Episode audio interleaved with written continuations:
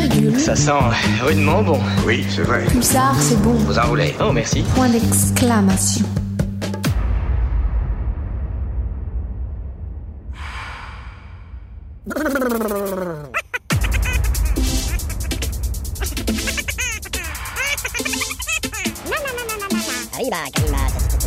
Vous faites erreur. Je m'en fous, je sais bien ce que j'ai entendu. Isboul et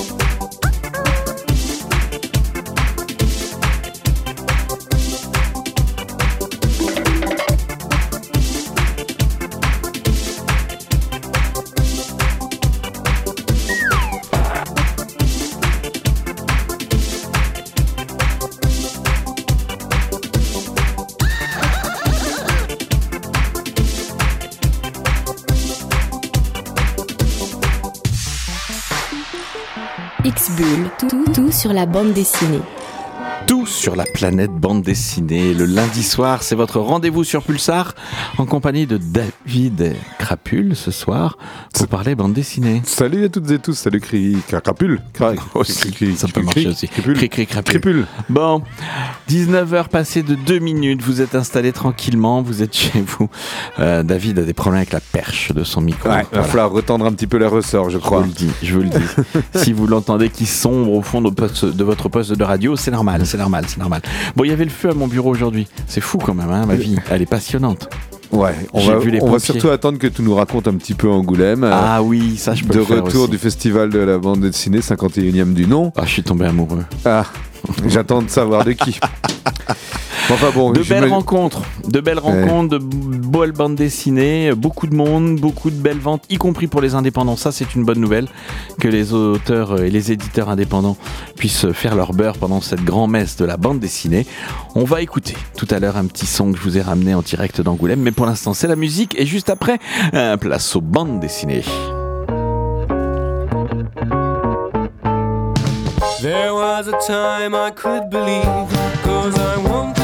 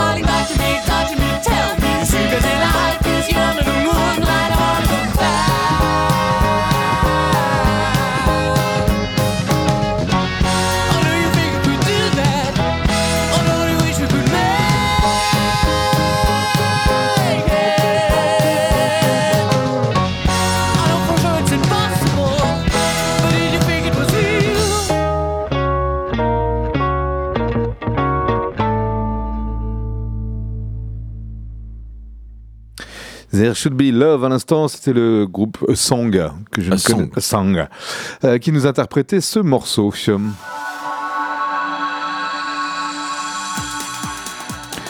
Mr. Crapper, là, Je peux en être. revenant d'Angoulême. Oui, je peux en être un, un aventurier du bonheur perdu. Ah oui. C'est le titre, c'est le titre de cette bande dessinée, paru aux éditions Les Arènes BD, les découvertes de la science pour une vie plus heureuse et qui a du sens. Eh ben. Je dois dire que c'est plutôt bien foutu. Euh, la science du bonheur. Tout le monde a son idée sur le bonheur, un état inaccessible, idéal de béatitude, richesse et beauté, ou encore quête de toute une vie de sagesse. Les scientifiques eux-mêmes s'y sont intéressés à la fin du XXe siècle. Est-ce une émotion, un sentiment, un état durable?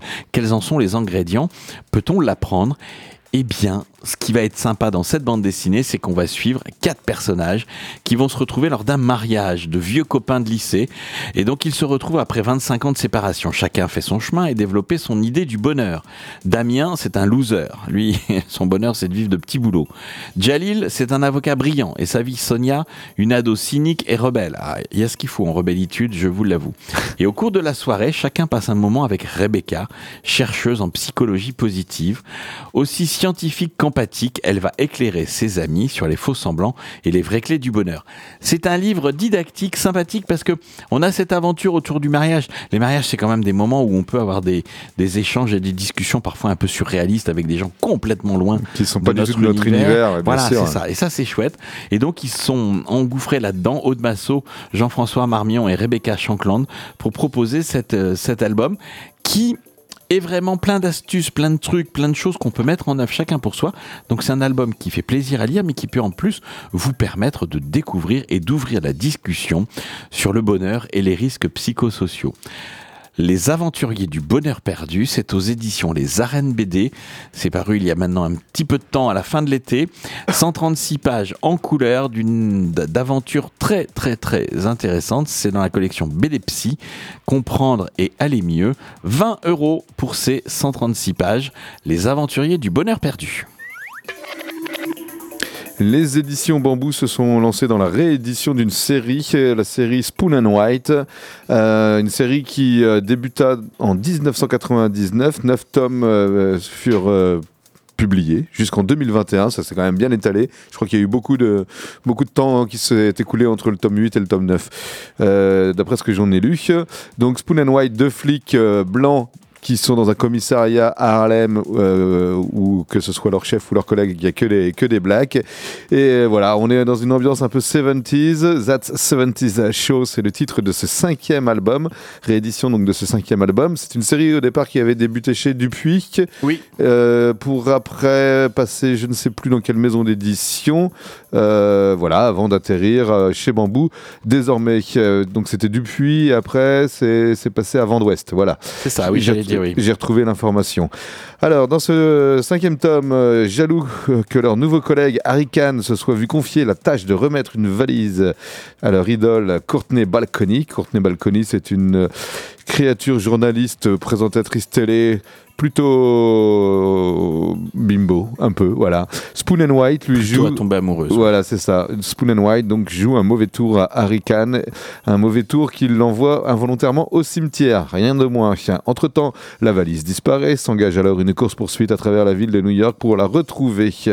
Funky Junkie, c'est le titre de ce tome 5. On est dans de la BD humoristique. Euh, voilà, c'est ambiance euh, ambiance 70s à New York euh, avec deux, deux flics au tempérament, euh, ouais, pas mal. J'aurais pas de quoi dire de plus. À découvrir donc, c'est scénarisé par Jean Léturgie, euh, euh, Yann et Franck Issard, trois scénaristes pour euh, ce récit, et dessiné par le fils euh, du premier, à savoir Simon, Simon, pardon. Simon, Pourquoi Simon, je sais pas. Garfunkel. Simon Léturgie.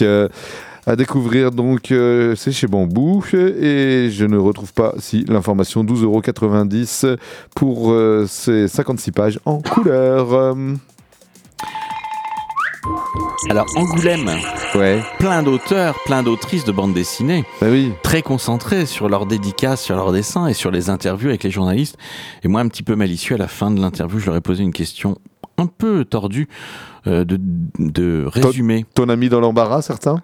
Ah bah, plusieurs m'ont dit oh là là, C'est ton plaisir, dur, ça. Je que Ah c'est oui. ton plaisir. Oui, ça me fait rire parce que ils sont quelquefois dans des discours bien huilés et j'aime bien un petit peu de spontanéité de Les faire sortir du rail, là. Voilà, Ouais. donc je les accompagne en douceur et gentiment, ça se fait gentiment à chaque fois, de résumer leur festival d'Angoulême de cette année en trois mots et une couleur, ça donne ça. Le 51e festival de la bande dessinée d'Angoulême a fermé ses portes.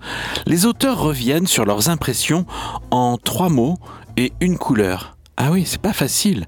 Trois mots et une couleur. En trois mots, une couleur. Euh, alors pour le moment, c'est joie, je dirais rouge. Couleur omniprésente qui est le, le bleu. Je sais pas pourquoi euh, cette couleur, mais elle me. Et rouge, la couleur, vous m'avez dit, non? Ah non, pardon, le truc quatrième mot, euh, euh, bah, je sais pas, euh, signer dessin Le rouge, c'est ça, ça bouge dans tous les sens. Et j'aime le rouge. Euh, intense. Je dirais foisonnant, inspirant, chaud quand même. Création, liberté. Monde. Pe- Peut-être euh, aujourd'hui c'est un peu brumeux, je vois plutôt du gris. Eh ben, Angoulême euh, en trois mots. Alors la fête, euh, les copains et, euh, et puis les rencontres professionnelles quand même. Ça c'est important. Bon, là, euh, hier c'était gris et aujourd'hui, euh, hier c'était bleu et aujourd'hui c'est gris le ciel, mais voilà pour les couleurs. Euh, trois mots? C'est le bordel. Euh, Euh, créativité. Un festival épuisant. Une BD. Euh, monde. Parce qu'il y a plein de. Il y a plein de gens, mais il y a aussi euh, le BD du monde entier. J'adore ça. plein de livres, euh, plein de BD euh, et plein de monde. En trois mots, voilà, c'est dur. Euh, copain, euh, resto, euh, plutôt bière, bière. Et plein d'espoir.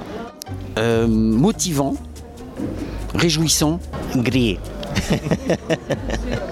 Alors euh, rouge, ami, euh, rencontre. ah, euh, oui, d'accord. Alors, multicolore. Multicolore. Euh, rouge. Festif. Idée. Euh, trois mots les rencontres, les expositions. Jean. Jean, parce qu'il y a plein, plein de gens. Voilà. Génial. Rencontre et collectif. Jaune. Rouge. Alors épuisant, moi je rejoins Farid, je crois qu'on est bien d'accord. Euh, pour la couleur, moi je dirais euh, le rouge puisque, puisque je vois beaucoup de gens passionnés. Agité et fraternel, on va dire. Je sais pas, le fauve il est blanc, euh, je sais pas pourquoi je pense à ça. C'est pas vraiment une couleur, mais. On ne triche pas. Trois mots et une couleur. Et la couleur, euh, je dirais euh, bleu. Bleu. Euh, intimidant. Euh, moi, je dirais jaune, je ne sais pas trop pourquoi. Euh, passion. Et jaune en fait. Il y, a- il y a pas mal de jaune ici. J'aime le jaune, c'est une couleur qui est sympa. Et relation. Relation, rencontre. Amitié, rencontre, tout ça. Quoi. Ouais, la couleur, ça serait gris, parce que moi j'en veux un peu à- au monde de la BD de choisir Angoulême au mois de janvier. Communication. Dynamisme. Félicité et créativité.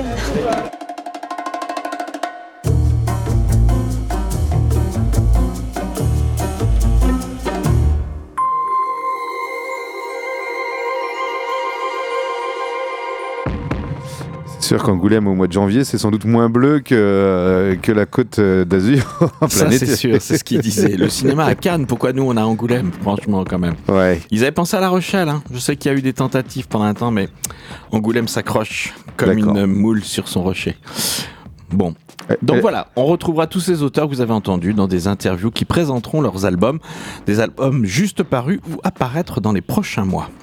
Alors peut-être que l'album que je vais vous présenter là maintenant euh, offre les mêmes euh, couleurs de ciel que le ciel angoumoisin en plein hiver. Allez savoir, ça s'appelle Bunkerville.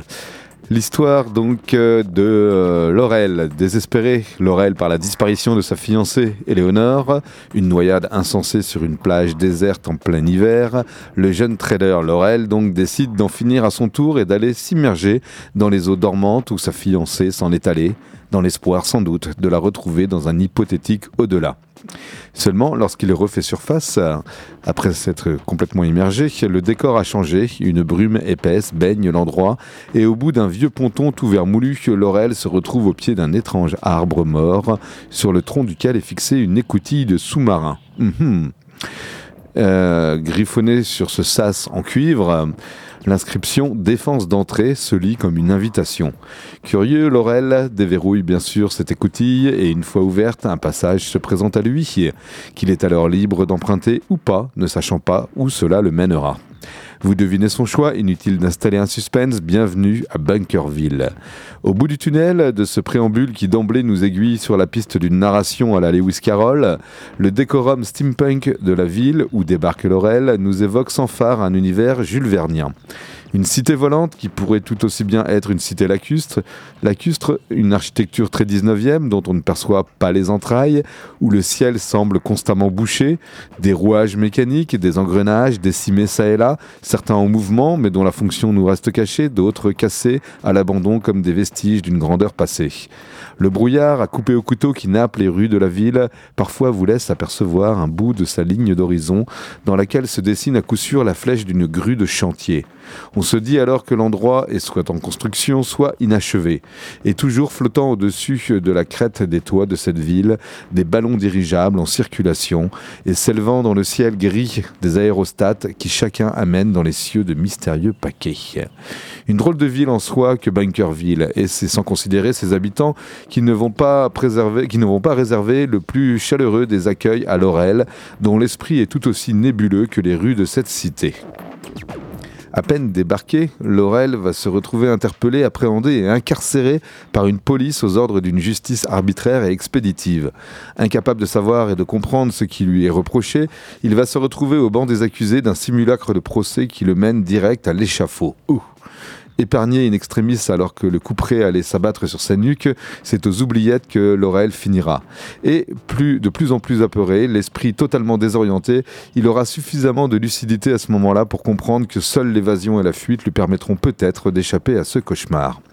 Pour le reste du récit, notre héros mélancolique sera tiraillé entre l'impétueuse nécessité de fuir cet endroit délirant et oppressant au plus vite et l'incapacité de partir avant d'avoir retrouvé sa bien-aimée pour la ramener au monde connu à la vie. Le reste de son histoire à Bunkerville sera jalonné de rencontres avec une série de personnes, de personnages pittoresques, grotesques et insensés, attachants pour certains autant de rencontres dont les échanges qui en découlent nous éclaireront sur l'histoire de cette étrange cité, sa création, sa gouvernance et son fonctionnement. Bunkerville est un récit onirique, un voyage fantastique ou fantasmagorique qui nous parle de la perte de repères souvent inhérente à la disparition d'un être cher, la confusion de l'esprit dans le deuil. Le scénario de Pascal Chind a alors été écrit pour une production, a d'abord été écrit pour une production cinématographique avant de trouver son aboutissement dans la réalisation de cette splendide bande dessinée. Et puisque j'évoque le 7e art, alors pourquoi ne pas citer des filiations esthétiques ou narratives évidentes avec des œuvres ou réalisateurs tels que Brasil de Terry Gilliam, La Cité des Enfants Perdus et Délicatessen de Jean-Pierre Jeunet et quelques autres délires de Tim Burton. Mais Bunkerville est une bande dessinée, alors rendons hommage à l'excellent travail graphique produit par Balzano qui maîtrise vraiment les ambiances sombres et ténébreuses, limite lugubre avec un travail d'aquarelliste de haute volée. Un travail selon moi proche de celui de l'Australien Ben Temple Smith sur des titres comme Choker, la, liste, la série Wormwood ou les chroniques de Groom et qui ne sera pas non plus sans nous rappeler quelques œuvres du fabuleux Dave McKean, c'est dire. Très bel ouvrage donc euh, que ce Bunkerville produit, euh, enfin produit réalisé aux éditions Ankama. Euh, c'est signé donc de Pascal Chin et Chin, Benja- Pascal Chin. Chin, on dit, pardon. Oui. Je sais pas pourquoi je veux le prononcer comme ça. Oui, c'est comme Simon. anglais, oui. Ouais, c'est ça. Pascal Chin et Benjamin Legrand pour le scénario que- et le dessin. J'en parlais à l'instant. Superbe dessin euh, à l'aquarelle de Vincenzo Balzano. C'est 168 pages pour 22,90 euros chez Ankama. Oui, Alors, as-tu le livre devant toi Je l'ai à portée de Regarde, main. à oui. portée de main. Ouvre-le. Ouais. Et regarde, euh, juste après la. Non, non, le, le début, le début, le, Le début. début, Bunkerville. Encore. Ouais. Il y a un petit logo. Fabrication humaine. Voilà, c'est un des combats de Pascal Chin, c'est-à-dire que aujourd'hui l'intelligence artificielle et la création de dessins et d'histoires par des intelligences artificielles Fait peur aux auteurs. va peut-être menacer la créativité. Donc, il Ah a ah. lancé ce Sorte de symbole, label. fabrication humaine. Ouais. Il va le présenter au ministère de la Culture euh, pour essayer de distinguer les œuvres entièrement faites par des humains avec leur créativité et leur petit euh, cerveau et leurs petits yeux et petits tout ça et leurs Mhm. petites mains par rapport à d'autres œuvres qui pourraient d'ici peu inonder le marché, qui seraient fabriquées uniquement à partir de consignes données euh, à une intelligence artificielle. Mais la question, c'est est-ce que le logo a été créé par un. À la main. à la main. À la main. Il, re- il reprend l'homme de, de Léonard de. Vinci. Tout à euh, fait. Voilà, exactement. Tu lui as rencontré, donc Pascal Chien, c'est ça? Tout à fait, on en reparlera de cette histoire de, de création humaine et puis de Bunkerville. Le- tu as bien fait le résumé, c'est à peu près ce qu'il m'avait expliqué par rapport à Bah, cette bande dessinée. Je l'ai lu, quoi. Mais j'apporterai une petite précision, Ah bah, c'est si le tu point veux. de départ. Le point de départ de l'idée euh, de Bunkerville. Ah, ça m'intéresse, ça m'intéresse. Voilà. Ok, en tout cas, je vous invite, on vous invite, auditeurs d'Xbull, à découvrir, euh, si vous le souhaitez, si ça vous a donné envie, ce Bunkerville au plus vite.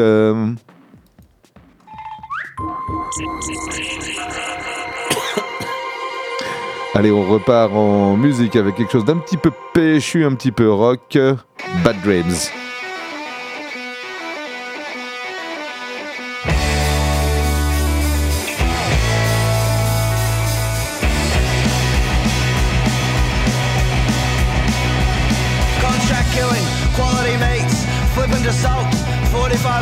Drinks. That's just enough to get a man like me loaded. I've heard it all before. Slogging through the days, I was there in the 90s. I was there when she bought it. Betty was driving a Mitsubishi Magna, knitted baby socks hanging from the rear vision mirror, courtesy of the Camry Crows. And her hands on Port Road, never witnessed such a hunger. The octagonal pizza hut with and balls on the walls, and nobody ever washes it off. Cock and then there's balls. I'll see you tomorrow, won't I? I'll see you tomorrow.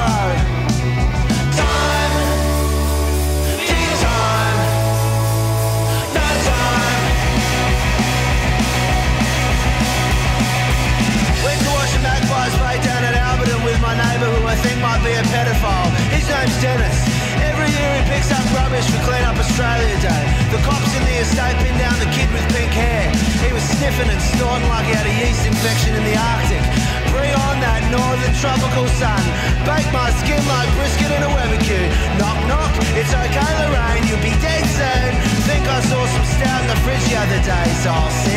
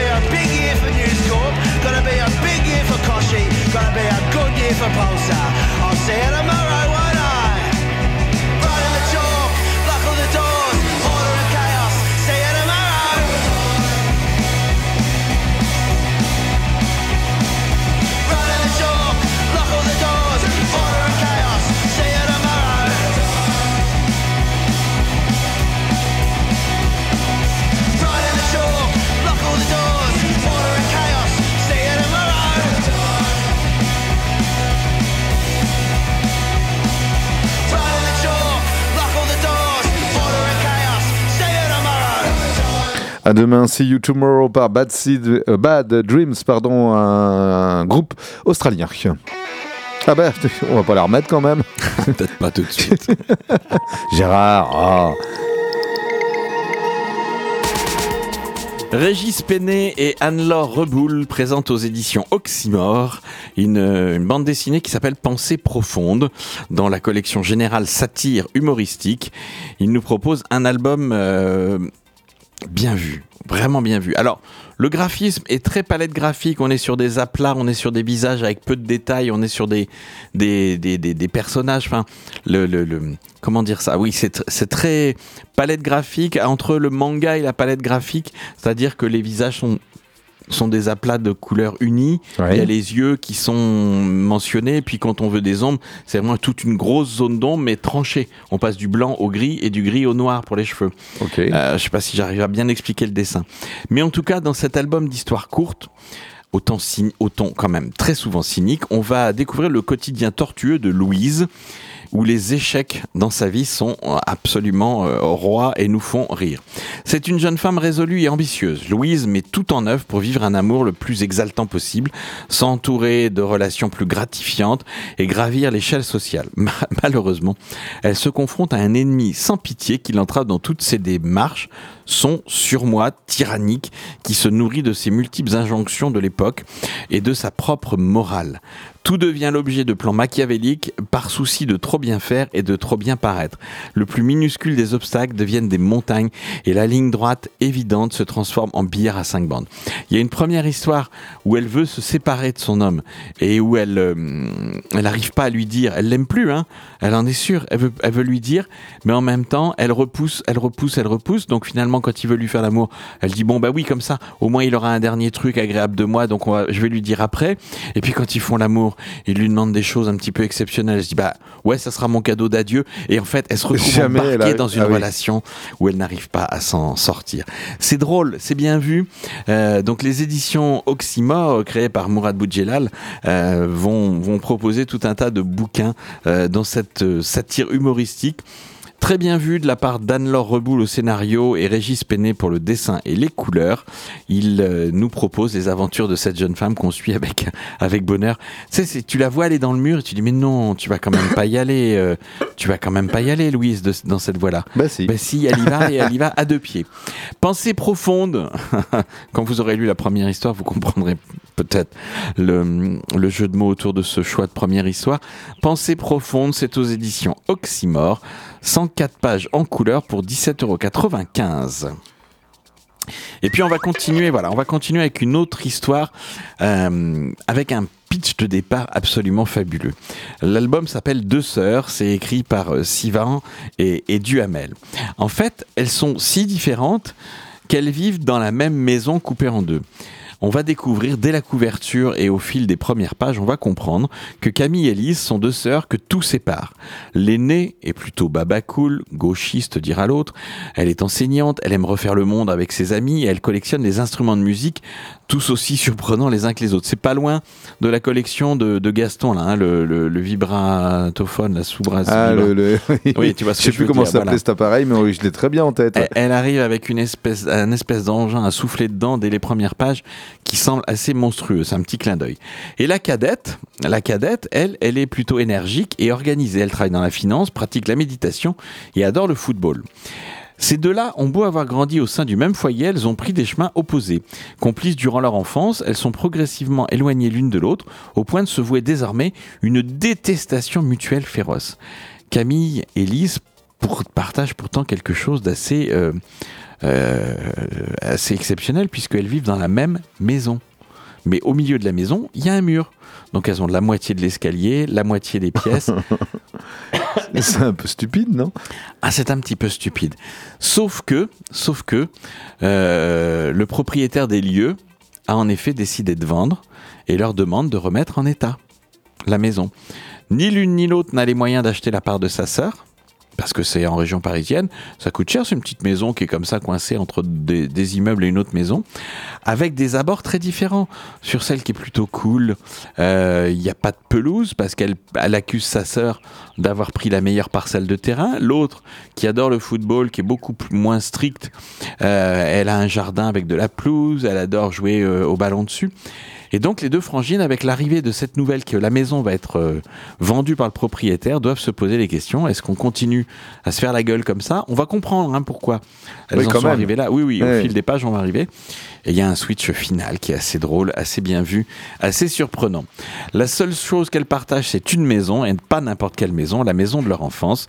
Deux sœurs, c'est aux éditions Grand Angle. Sivan et Duhamel ont sorti ce très bel album avec de très belles couleurs, avec euh, une représentation graphique tout à fait crédible de cette séparation des deux, de, de, de la maison en deux, deux espaces complètement distincts. Est-ce que, le récit est fait de telle manière qu'on a envie ou que naturellement on prend parti pour l'une contre l'autre Non. euh, non, il y a une espèce de neutralité qui est respectée. Quoi. Chacune a ses bons côtés, chacune a ses côtés Voilà. chiants. Il n'y en a pas une plus infecte euh, que l'autre. Non, non, non, non. Et puis elles ont toutes. Il y, a- il y a des petits revirements de situation qui rebalancent un peu les cartes. Hmm. Non, non, parce qu'elles ont chacune des vies qui sont tout à fait respectables et, et agréables. Il n'y en a pas une qui est grosse facho et l'autre qui est sympa. Non, non, mais on pourrait avoir ça comme ça. Non, Ouais, non. Là, elles ont chacun des chemins de vie différents. Et au milieu, il y a un chat. Deux sœurs, Isabelle Sivan, Bruno Duhamel, 72 pages en couleur, 16,90 euros aux éditions Grand Angle. Un très bel album que je vous conseille. Allez, une suite. Ah, c'est un petit personnage. Il est orange. Il a des petites cornes noires sur la tête. Et c'est un petit C'est pas le personnage que j'adore. Non. Non. Ça y ressemble. Ouais, il est jaune un peu. Ça pourrait- oui, ça pourrait y ressembler. C'est Berchi, Christophe Berchi, le Suisse, qui euh, nous fait vivre depuis 26 tomes déjà les aventures de Nelson. C'est un diablotin orange à l'apparence tout à fait angélique qui pourrit la vie de Julie, une jeune et jolie célibataire, et de Floyd. Floyd, c'est le labrador euh, un peu nigo et un peu engourdi euh, qui, euh, qui partage la vie de Julie.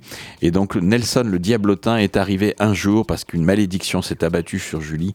Et depuis, et depuis, il lui pourrit la vie, mais littéralement. Que ça soit à la maison, que ça soit au bureau. Il bouffe tout, il mange tout, il fait les pires gaffes. Il, il, enfin, il est terrible. C'est un diablotin absolument terrible. Il va retrouver, on va retrouver également au fil de ces pages des personnages récurrents comme Stupidon. Non, ça n'est pas Cupidon, c'est bien Stupidon parce qu'il est, il est un peu trop dodu pour pouvoir voler, donc ils l'ont appelé Stupidon. Il est hyper doué pour les catastrophes, des strips de trois cases que vous lirez avec un bonheur inégalé. Moi, ça fait donc euh, de nombreuses années que je suis les aventures de Nelson, je ne m'en lasse pas. Signature diabolique, c'est le nom de ce tome 26. C'est dans toutes les bonnes librairies depuis quelques jours seulement. 12,50€ pour ces 48 pages en couleur. De la bande dessinée, oui, franco-belge, comme moi je l'aime, assez classique, avec des petits Mickey et puis des petites choses drôles. Mais c'est surtout que dans, dans des séries comme ça, je suis absolument admiratif de voir le renouvellement qu'il peut y avoir dans les gags. Euh, parce que 26 tomes, euh, 48 pages, 3 strips par page, c'est absolument Pas mal d'imagination. ouais. Ah oui, oui, oui. Oui. Christophe Berthier est publié en Suisse dans des magazines, dans des journaux régulièrement. Donc là, on va suivre, euh, on va suivre depuis euh, 2004 les aventures de Nelson. 2004-2024, 26 tomes. C'est dire s'il est productif et si c'est drôle et si ça marche bien. Le tome 26 de Nelson est dans les bacs.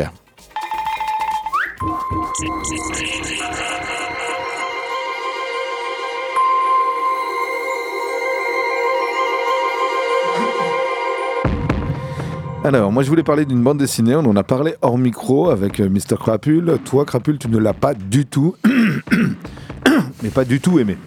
Ça a été difficile. Eh ben moi, elle m'a bien plu. Bah, tant mieux. Figure-toi. Euh, une bande dessinée qui, était, qui faisait partie de la sélection officielle euh, du festival d'Angoulême. Tiens, d'ailleurs, on n'a pas évoqué le palmarès, mais bon, on félicite quand même Monsieur Daniel Klaus, dont j'avais présenté le Monica derrière ses micros. Tout à fait. Eh, eh, fauve d'or, bien vu.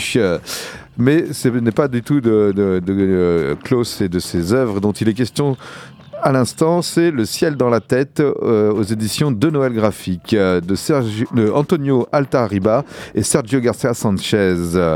De quoi est-il question? Un récit dur, dur. Je vais presque vous raconter toute l'histoire, mais vous inquiétez pas, c'est pas, on n'est pas sur un récit avec euh, une intrigue, un suspense vraiment. Enfin, c'est plus l'émotion qui qui qui s'en dégage, qui est notable dans cette dans cette histoire. Le ciel dans la tête.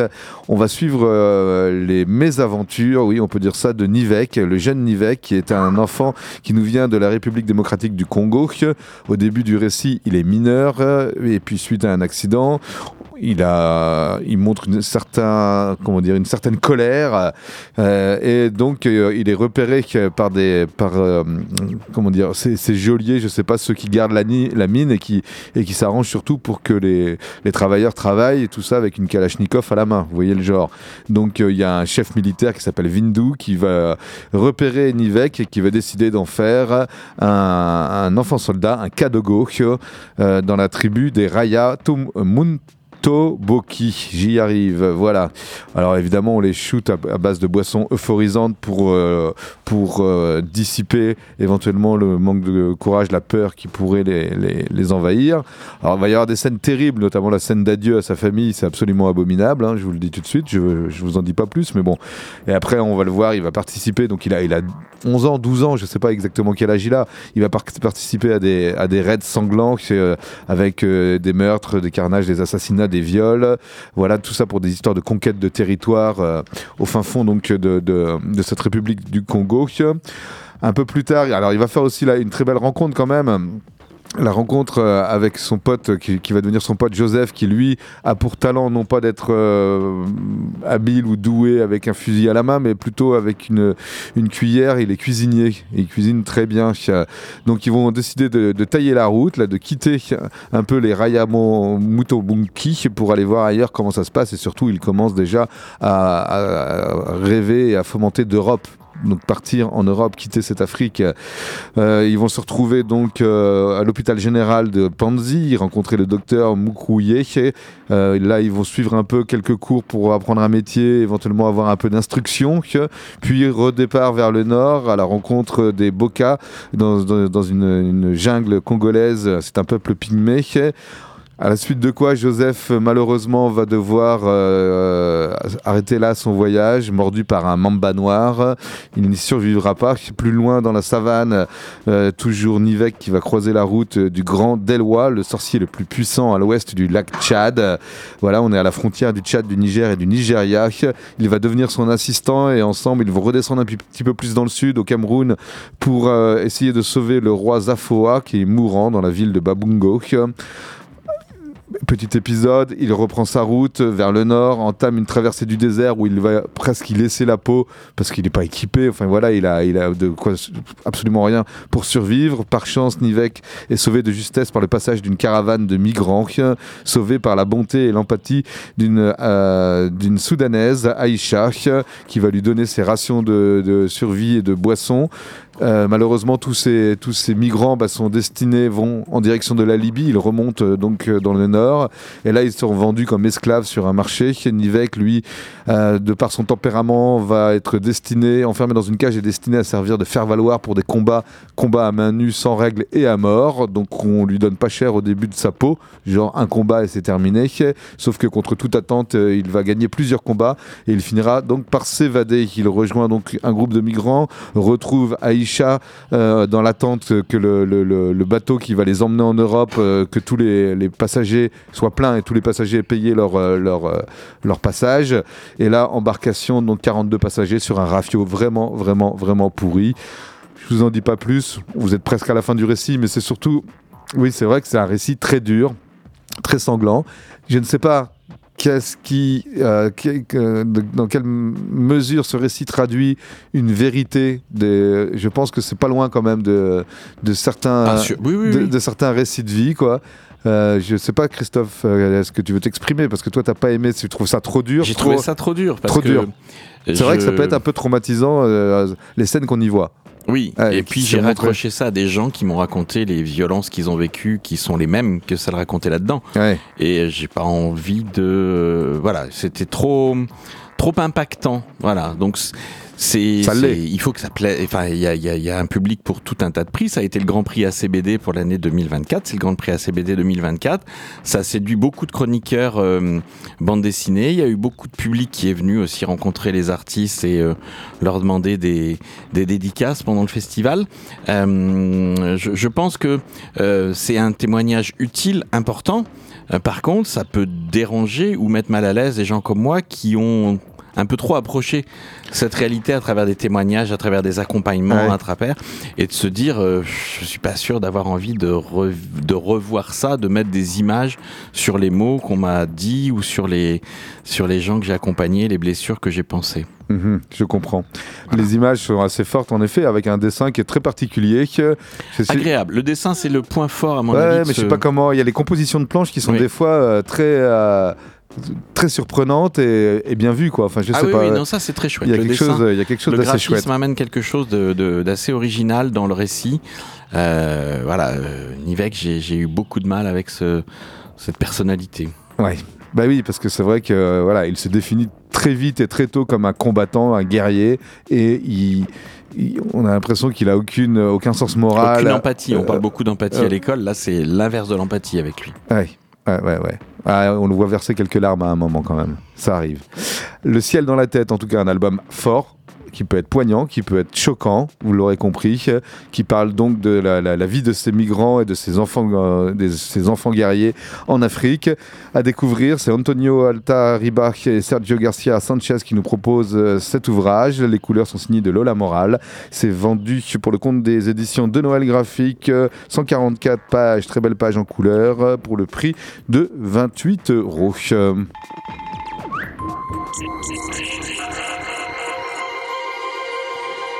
Allez, on va égayer un petit peu l'ambiance avec Lisa Mercier euh, qui nous interprète Fire. Fire,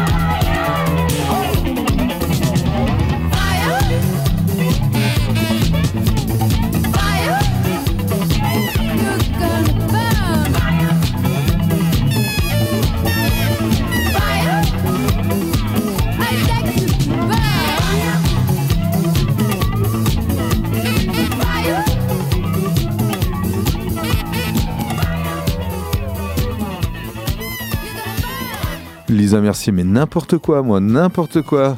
Non, non, Lizzie Mercier Desclous, c'est son nom. Lizzie Mercier Desclous. Mais Lizzie oui. Mercier Desclous, voilà, qui nous Mais a où sont interprété. passées les gazelles? Ouais, c'est ça, je crois, ouais. Oui. Ouais, avec une espèce de, de rythmique derrière, un petit peu Ouais, à la. où sont à la- passées les gazelles? Non, pas pour ça, mais pour celui qu'on vient d'écouter, Ah oui. un peu à la Céronne. Oui, c'est ça, c'est ça, c'est ça. On est d'accord. On est d'accord. La course la plus improbable de l'histoire du sport, c'est moi qui vous en parle, c'est vous dire si quand même c'est improbable. Le marathon des Jeux Olympiques de 1904 ne fut pas une épreuve sportive comme les autres. En effet, le 30 août 1904, dans les rues animées de Saint-Louis aux États-Unis, se déroula le marathon qui allait devenir le point culminant des troisièmes Olympiades de l'ère moderne, puisque le baron de Coubertin a relancé ces Jeux Olympiques qui avaient été mis à l'honneur par les Grecs il y a très longtemps sur En, le stade 1800 en- olympique. en 1892, alors. Oui, et Si ben voilà, c'était tous les quatre ans, c'est ça. C'était à la fin de.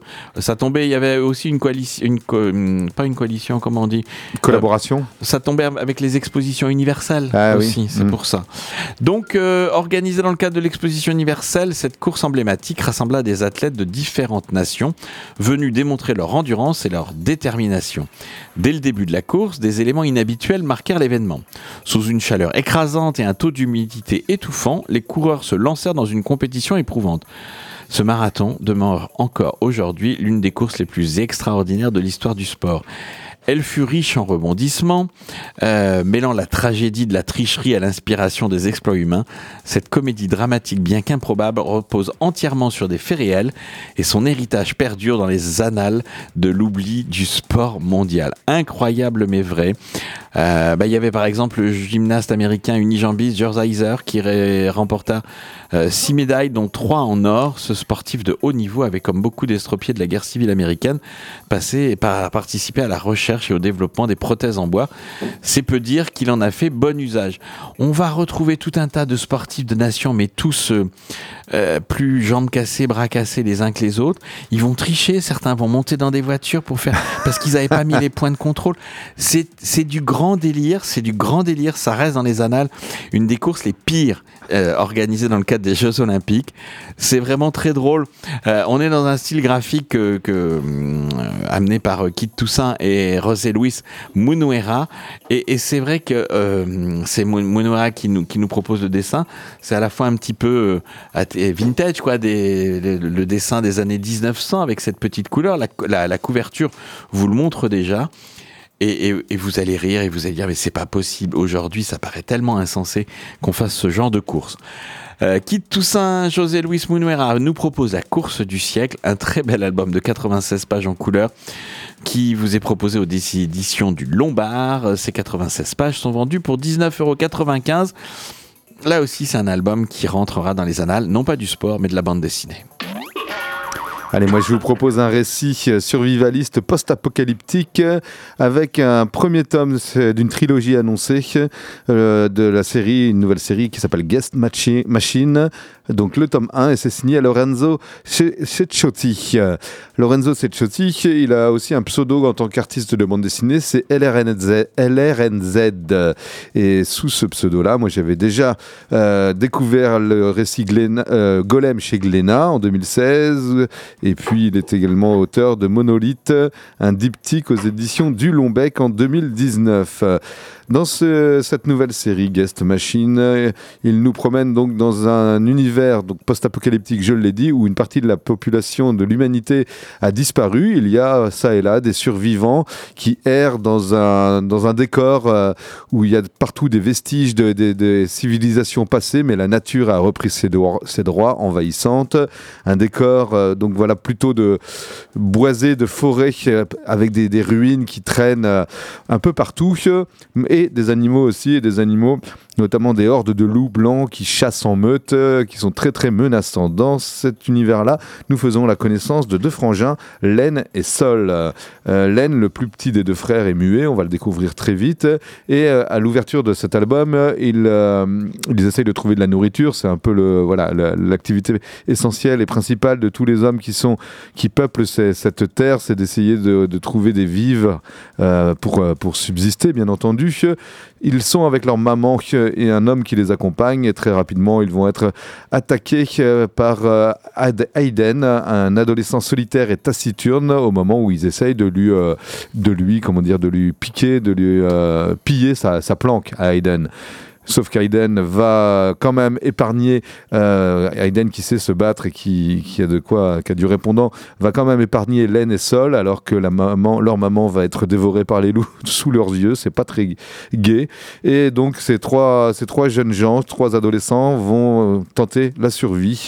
Ils vont se réfugier à l'intérieur d'un Gechtern, un Gechtern, sans même savoir quel est cet étrange refuge dans lequel ils se trouvent. C'est quoi ça? on va, on On va va le comprendre. découvrir Ouais, on va le Ouais. découvrir. Ouais, ouais, ouais. Parce que le petit, euh, le petit Len euh, semble avoir des aptitudes, malgré lui au départ, par accident, pour euh, mettre en mouvement ce Geistern. Et, et je pense que ça va leur être utile dans les prochains tomes. Euh, En chemin, ils vont aussi faire la rencontre euh, d'une jeune fille, euh, Eren, qu'ils vont euh, sauver. Une jeune fille qui a l'air pourchassée, on ne sait pas trop par qui, c'est assez mystérieux.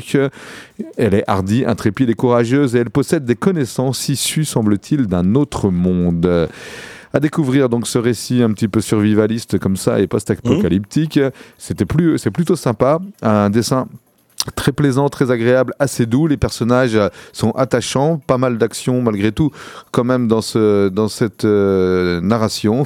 C'est 232 très belles pages pour ce premier tome pour 22 euros et c'est euh, réalisé par Lorenzo Cecciotti pour le compte des éditions Rue de Sèvres. Thank you.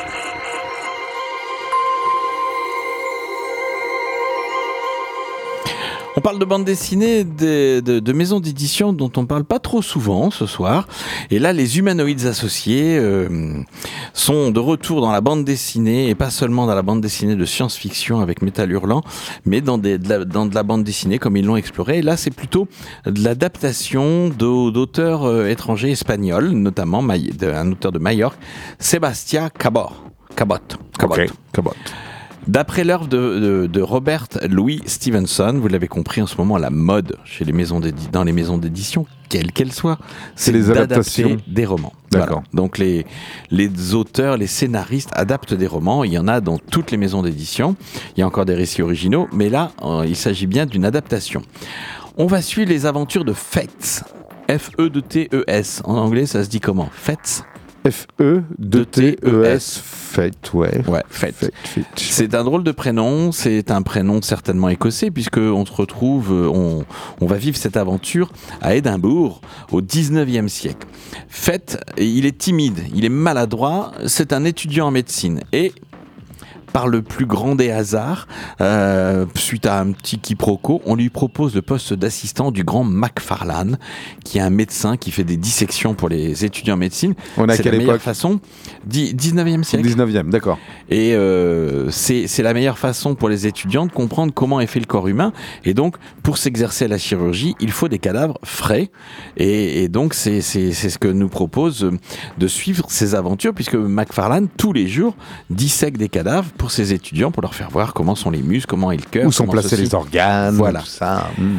Comme il veut à tout prix épater Jane, une étudiante elle aussi, il accepte la proposition de fait. Elle, elle voulait faire ce métier-là. Euh, Jane, elle voulait être son assistante, mais une fille à l'époque, euh, 19e siècle, c'est pas possible qu'une fille euh, devienne médecin et encore moins un chirurgien. Ça, c'était absolument pas possible.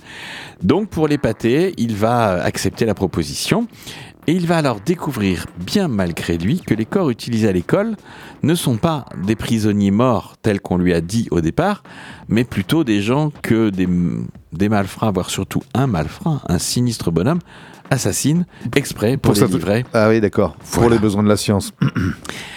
Il va, fait, il va tomber dans un espèce de piège d'engrenage duquel il ne saura plus ressortir. C'est, c'est cruel, c'est triste. C'est éprouvant, mais c'est absolument bien fait. Le dessin de, Sébastien Cabot est, est à la fois euh, ligne claire, très figuratif, très dynamique et en même temps très stylisé. Donc ce dessin se reconnaît facilement. Je suis certain que j'ai lu d'autres euh, d'autres œuvres de ce dessinateur euh, mais mon ami Julien de la maison euh, Humano ne précise pas quelle autre bande dessinée il a publié en France, mais je suis à peu près sûr que j'ai déjà lu des œuvres de Sébastien Cabot. Le pilleur de cimetière est, est donc une formidable adaptation où on se laisse embarquer en même temps que fait. Au début, on se dit bah non, on va quand même pas, euh, il va quand même pas faire ça. Et puis petit à petit, l'engrenage. Alors c'est l'écriture de Stevenson hein, qui doit qui doit être derrière tout ça et qui, amène cet engrenage. Mais je trouve que graphiquement, euh, Sébastien Cabot réussit à nous embarquer à travers le dessin dans l'histoire et nous fait sombrer en même temps que fait vers une pente très très inclinée qui nous mènera vers les horreurs de l'âme humaine. C'est tout juste sorti Le pilleur des cimetières, de cimetières euh, aux éditions Les Humanoïdes Associés. 80 pages pour 16,50 euros. C'est en couleur. C'est un petit, enfin, ouais, 21, 29, 7. On est sur un format de bande dessinée assez classique. Donc les dessins sont très agréables et il y a des personnages absolument truculents. Par contre, je vous le dis, c'est assez cruel. C'est le genre de série où les héros meurent euh, toutes les 4 pages, quoi. hein. C'est c'est, euh, c'est une série annoncée? Non, non, c'est pas une série. C'est non, un one shot. hein. C'est un one shot, Ouais. mais c'est c'est le genre de, de, de récit, c'est pas série, c'est récit je voulais dire, où les, le, les, le héros, les héroïnes, les gens auxquels on s'attache disparaissent très rapidement. C'est assez sanglant. Sébastien Cabot. Publié en français, tu as peut-être lu Novembre, ça te dit Oui, quelque chose voilà, effectivement, c'est ça. ou alors Chat Noir, Nuit Blanche. Non, c'était novembre. C'était novembre. C'est novembre. J'ai revu la couverture à Angoulême sur une maison d'édition, donc c'est pour ça que ce dessin me disait quelque chose. Sébastien Cabot a publié Le pilleur de cimetière aux humanoïdes associés, 16,50€ pour ses 80 pages. Et puis. Bah oui, allez, une toute dernière. Allez, petite dernière pour la petite route. dernière, Ouais. Une petite dose d'amour, d'amour un peu décomplexé, puisqu'on va suivre les aventures de Simone de Beauvoir et de Nelson Algren. Euh, les éditions Steinkiss nous proposent euh, de, suivre euh, donc cette, cette aventure dans, en 110 pages, une mise en lumière de l'histoire d'amour passionnel qui inspira ce célèbre couple. On est en février 1947. Simone de Beauvoir est en couple avec Jean-Paul Sartre, mais c'est un couple avec des habitudes de vie très particulières. Euh, ils sont autant pygmalions, ils sont autant complices, amis que amants. Et donc Simone de Beauvoir parcourt les États-Unis. Euh, elle répond à l'invitation de plusieurs universités qui lui ont proposé de venir. La grande intellectuelle arrive donc à Chicago avec un numéro de téléphone dans la poche, le numéro de téléphone d'un écrivain américain confié par une connaissance commune. Bon, pour passer une bonne soirée, elle l'appelle, puis ils vont discuter. Un écrivain, elle euh, aussi auteur, et puis euh, Ils, vont, ils vont trouver des choses à se dire, en tout cas. ah ben, Et un il, peu va, il va lui servir de guide et il va l'entraîner dans les bas-fonds de la ville. Il va s'amuser à faire découvrir à cette jeune femme un peu bourgeoise qui arrive de Paris. Il va lui faire découvrir les clubs les plus sombres, les nuits endiablées et la passion immédiatement qui naît entre eux. Donc Nelson Algren va, euh, va être son amant, son ami, son trésor, son amour par intermittence jusqu'en 1964. Euh, c'est donc 47, pas- 64, ouais, Ah c'est oui, pas une petite c'est histoire. pas- C'est pas tout petit. On a compris à travers certaines pages que Sartre est au courant, mais voilà, c'est comme ça, c'est leur vie. Elle est libre, il est libre. Euh, cet amour transatlantique va durer, et c'est pendant cette période qu'elle, Simone de Beauvoir, va écrire Le deuxième sexe, et Nelson euh, Algren, lui, va écrire L'homme au bras d'or, qui est son œuvre majeure dans la littérature américaine. Anne Perrine euh, Couette et Ingrid Chabert nous proposent de vivre ces aventures, ces matins doux, en compagnie de cette femme libre et de cet homme euh, aventurier, aventureux, qui accepte un marché dès le début, même s'il sait qu'il est un peu, un peu pipé, un peu faussé. Ces matins doux nous proposent en 110 pages une belle histoire d'amour, de passion, et nous montrent qu'il y a plein de chemins possibles entre un homme et une femme, ou entre une femme et deux hommes, ou entre des hommes et femme. Enfin voilà, toutes les combinaisons sont possibles. C'est aux éditions Stankis. Retrouvez le podcast de l'émission et tous les albums chroniqués sur la page Facebook d'Ixbull.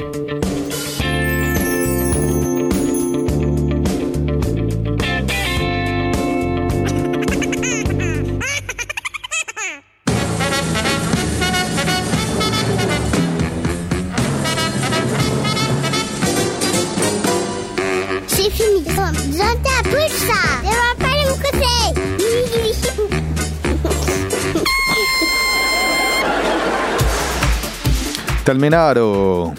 Terminado Pour ce semaine. soir. Bah oui, oui, oui, forcément. Donc, euh, dès la semaine prochaine, je l'espère, euh, des auteurs ou des autrices en vrais morceaux dans votre émission X-Bull pour présenter leurs albums qui vont sortir, qui viennent de sortir des choses très différentes. Il va y avoir des choses vraiment très chouettes. On parlera euh, de la vie d'Oun Kalsoum. On ira aussi voir les chants du possible qui explorent un peu l'histoire de polyamour, de réalité virtuelle. On, On va a hâte. Ah ouais, ouais, Ouais, il y a plein de belles rencontres Cool. et d'auteurs euh, qui vont nous raconter avec passion leur dernier bouquin, euh, comment il est né ce bouquin, d'où est née l'idée et comment ils l'ont réalisé, comment ils voient l'histoire qu'ils ont essayé de raconter. David, on se retrouve la semaine prochaine oui, oui, oui, euh, logiquement. Logiquement. Logiquement, c'est- prévu. Et on se, on verra de belles rencontres, de belles choses encore. On vous laisse en compagnie des programmes de Pulsar tout de suite avec Poi, qui a un air pensif. C'est ta chaudière, ça va mieux ta chaudière? Elle est soignée? Bon, alors tant mieux, parce qu'il avait un petit problème de chaudière, elle était enrhumée, elle avait le nez qui coulait, donc euh, il l'a fait soigner. C'est cool, c'est cool de savoir que ta chaudière. va Mais il n'y a pas David. euh, Qu'est-ce qu'il fait? Il tient la bassine sous la chaudière. Il va arriver, il va arriver. En tout cas, David, toi, David de Dixbull, À- passe à une bientôt. belle semaine. Ouais. Ciao. Salut, salut, soyez sages et faites de beaux bébés.